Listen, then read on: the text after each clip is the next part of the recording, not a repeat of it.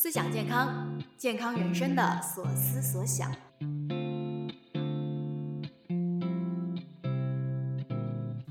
这里是 Health Crew 营养师团出品的思想健康，我们会展开说说各种健康话题。无论你有什么样的健康目标，或许可以带着一些关于生活方式的新认知，去到你想要的地方。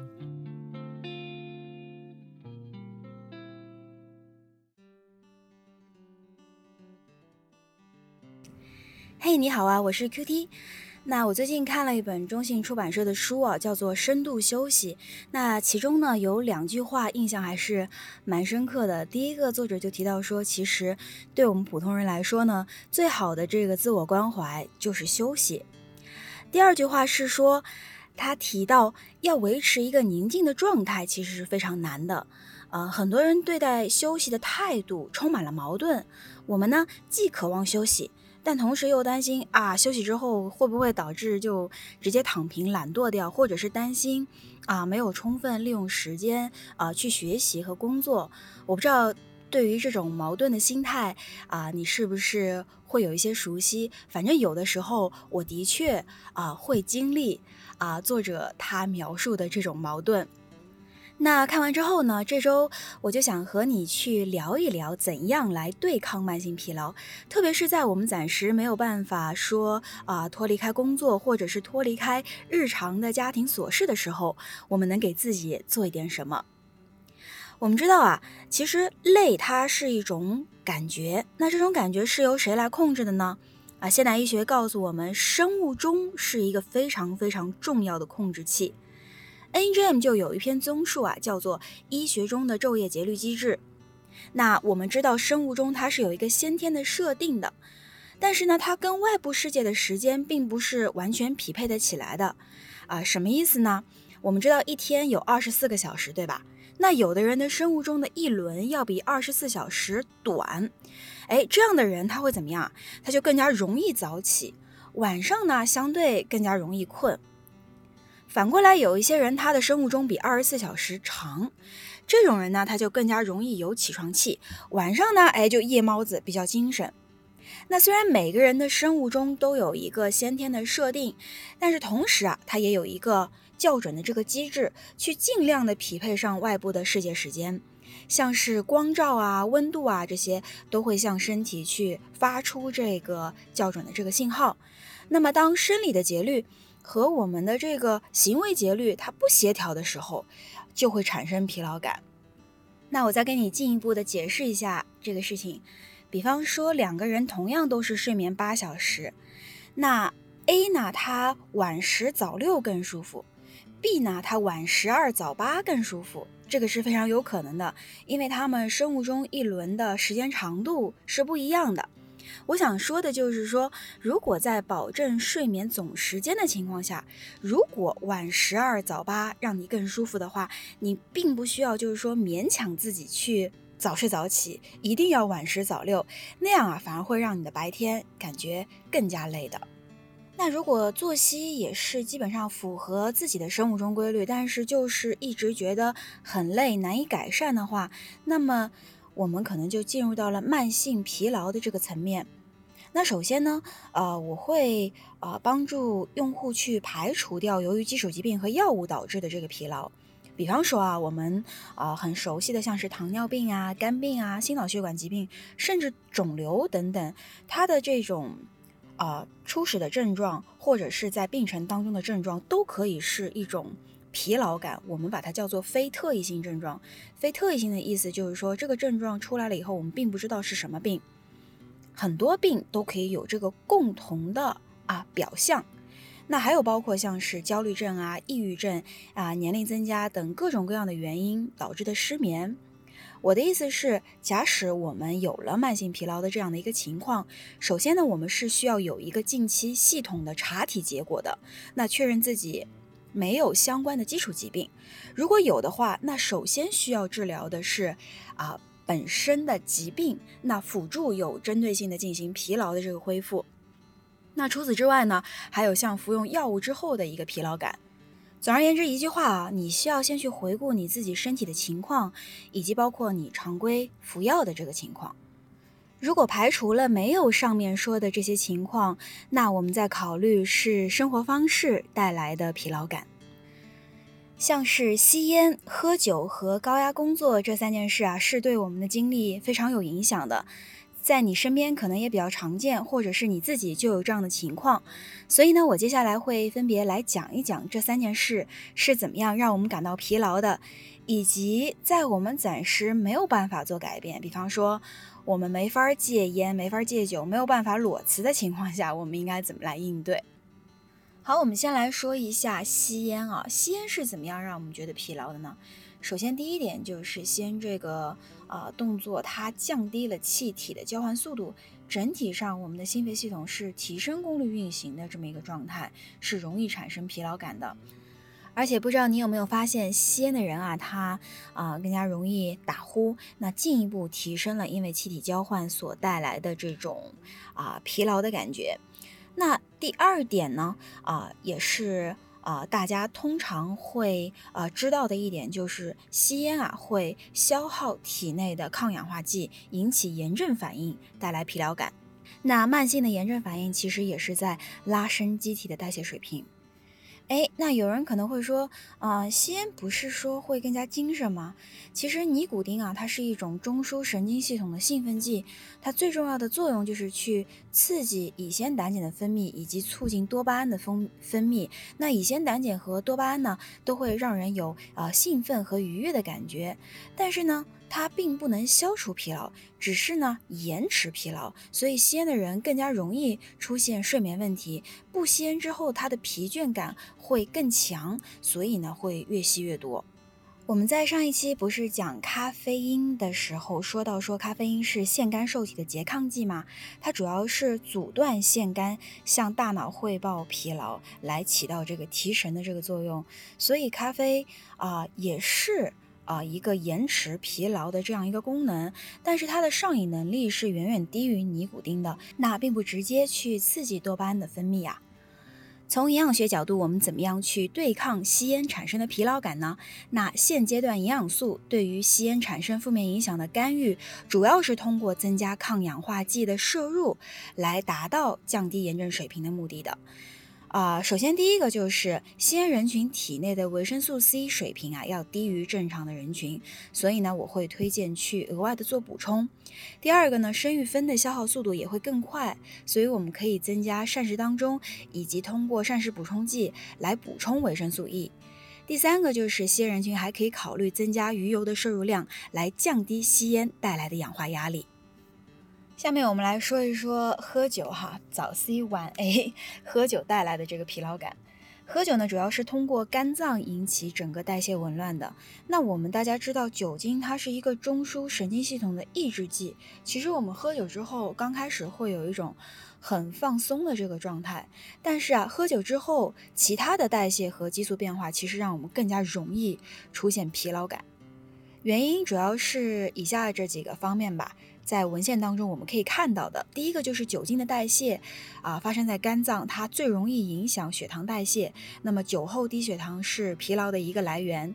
第二个啊，有提到说酒精是利尿剂，特别是啊白酒会容易让我们出现脱水的症状。那最常见的像口渴啊、头晕这样的一个外在表现，包括疲劳。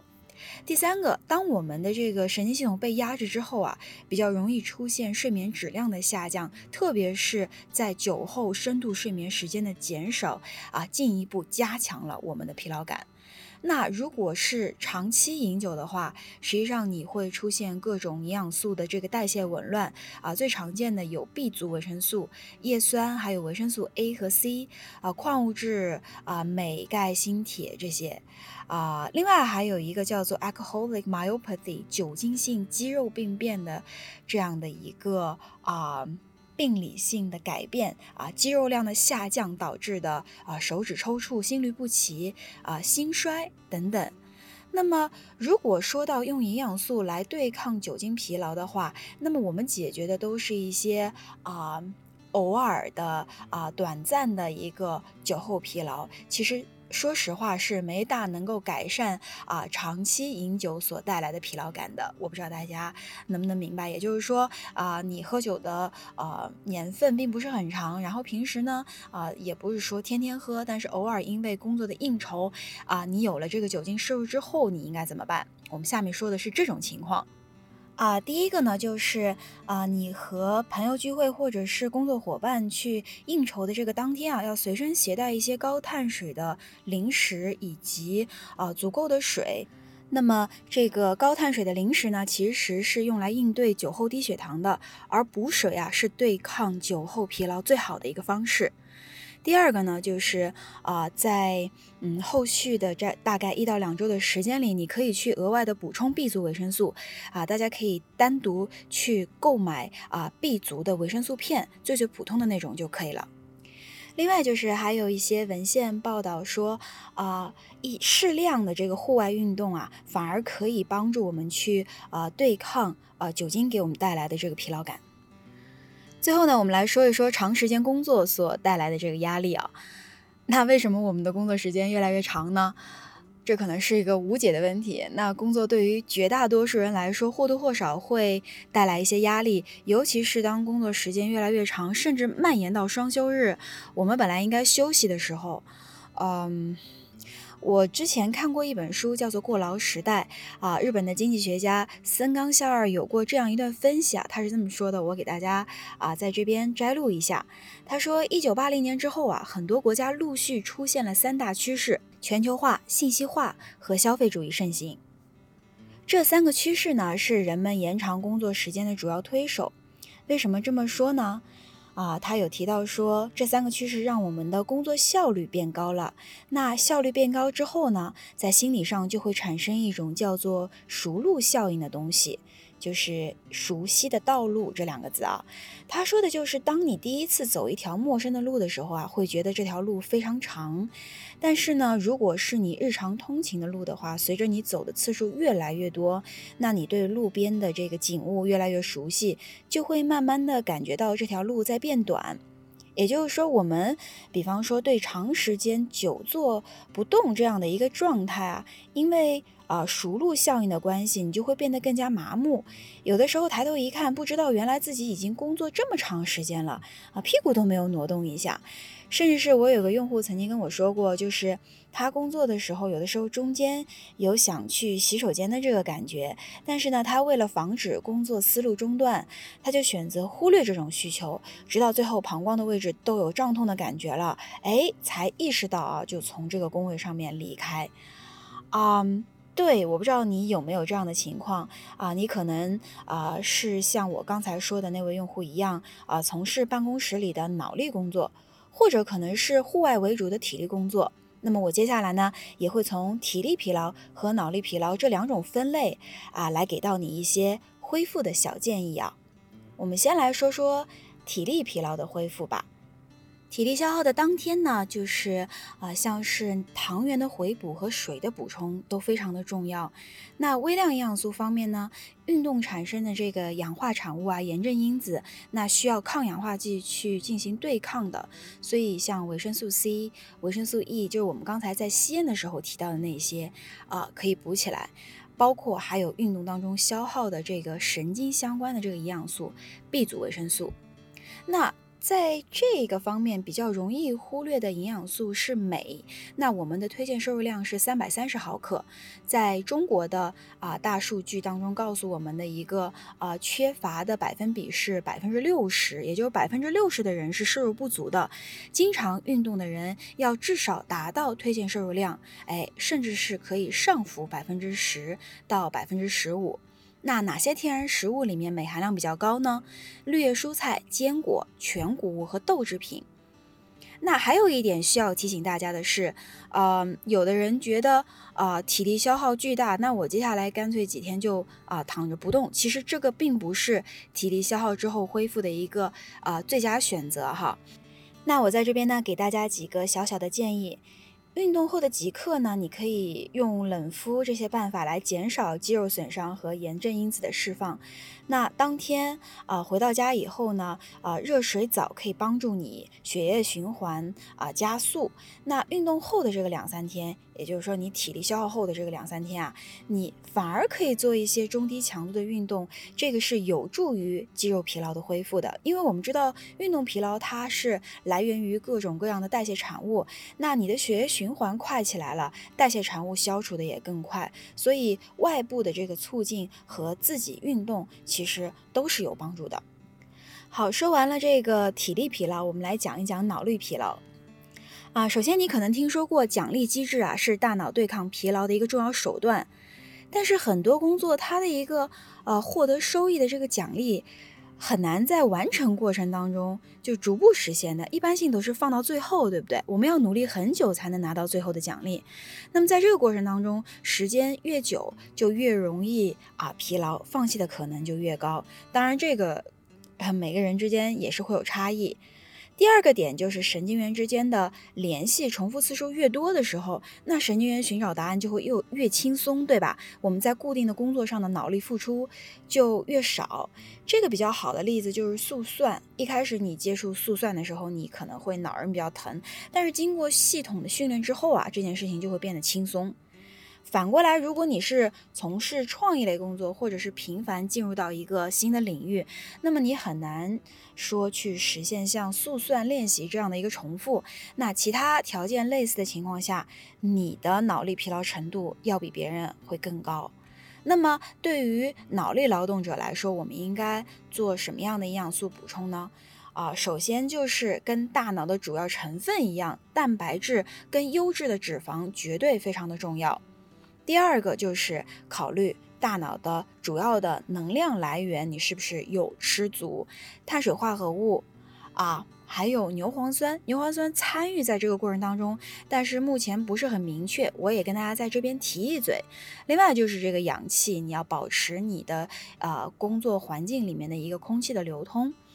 第三个，大脑神经传递需要的营养素啊，多巴胺和乙酰胆碱。啊，这个其实是跟你的这个内分泌的情况是相关的，并不是需要我们额外去补充的东西，而是通过啊各种各样的方式调节到一个最佳心情的这样一个状态，能够帮助你去降低大脑的疲劳。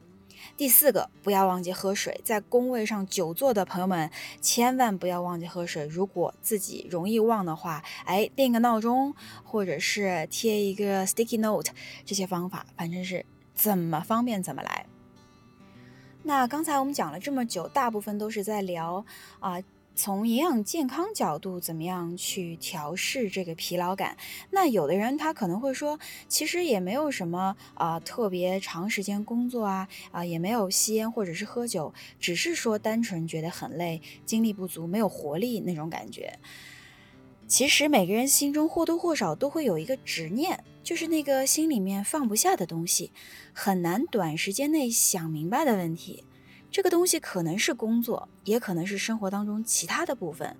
我前段时间呢，正好看了圣严法师的纪录片啊，他有一个十二字真言，我在这里讲给你听：面对它，接受它，处理它，放下它。所以说，正念是一个好东西。每个人的这个学习方法、目的和深度都不一样啊！你可能会从各个渠道去了解什么是正念，如何正念。在这边呢，我就这一期我不给大家来过多的展开讨论这件事情。那我自己用过一些正念的 App，像泰的潮汐是我用过的一款啊。刚开始呢。啊，我们并没有花特定的时间去执行，而是在朋友的推荐下，啊，在日常的场景下去完成每天小小的正念练习的。那无论你使用什么样的方法，或者是借助什么样的工具，有两个场景啊，我推荐给你。第一个场景就是你在日常生活当中等红绿灯的时候；第二个场景是你日常在电梯里面。为什么推荐这两个场景呢？因为它都是有非常明确的起始和终止时间的，而且这个时间跨度会比较短，对吧？普通人也非常容易坚持。而且当你要去尝试这样做的时候，你呢其实是会收到身体立即的反馈的，你会觉得哎，好像有点东西，下次呢还会想要继续。所以我说它是一种起步特别简单的一个一个模式。那你想想啊，比方说你如果要去突然要运动的话，这种健康行为习惯起步是很难的，对不对？你今天运动所带来的这个身体疼痛，会让你有点发怵，第二天能不能顺利执行，对吧？